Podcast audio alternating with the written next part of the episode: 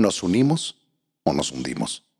Por Diego Fernández de Ceballos, Milenio, 6 de noviembre del 2023. Los autócratas siempre han sido embaucadores ineptos, ocurrentes, mentirosos y corruptos. Culpan a otros de sus propios hierros y terminan convirtiéndose en víctimas gimoteantes. Tienen perturbado el uso de la razón y en vez de servir a los gobernados, se sirven del poder para sojuzgarlos. Constatar la distancia entre sus delirios y la realidad provocada por sus desatinos, se agravan sus patologías y causan mayores daños a la población. Beatriz Pajés acierta en siempre. Acapulco se derrumbó no solo por la fuerza de los vientos, sino por el destrozo institucional provocado por un gobierno corrupto y autoritario. Si durante estos últimos cinco años han crecido las grandes calamidades nacionales, como la pobreza extrema, el desastre en los servicios de salud, el abandono educativo, la imparable violencia y la peligrosa deuda pública, entre otras.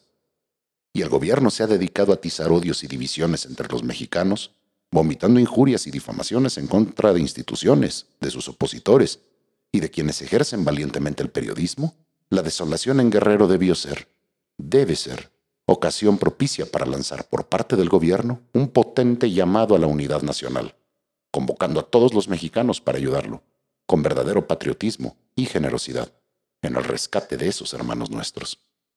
Si hasta hoy solo ha sido presidente de una parte de la población, el tan funesto como endemoniado ciclón le dio y le da la oportunidad para terminar a tambor batiente su gobierno como auténtico jefe de Estado y como presidente de todos los mexicanos sin excepción. Pero no, señoras y señores, en vez de aprovechar la información periodística sobre la tragedia y la crítica por la poca ayuda dada hasta hoy a los damnificados, su respuesta safia y enfermiza ha sido denostar a los comunicadores y recordarnos hallarse en el podio de los mejores presidentes del mundo. Así reacciona ante el desastre un descerebrado. Por eso insisto en la urgencia de tener un psiquiatra de tiempo completo en Palacio Nacional y colgada en el perchero una camisa de fuerza para casos como este. Son muy meritorios los esfuerzos de militares, marinos, guardias nacionales, la Cruz Roja, los trabajadores de la CFE, de Telmex y Telcel, de instituciones privadas, gobiernos nacionales y extranjeros, y de muchedumbres generosas.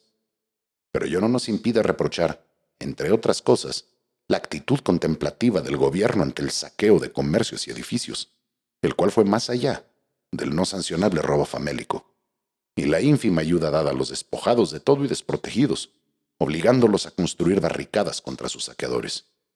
Podemos rectificar y entendernos, pero si ante tragedias de esta magnitud el gobierno es incapaz de unirnos, estamos perdidos.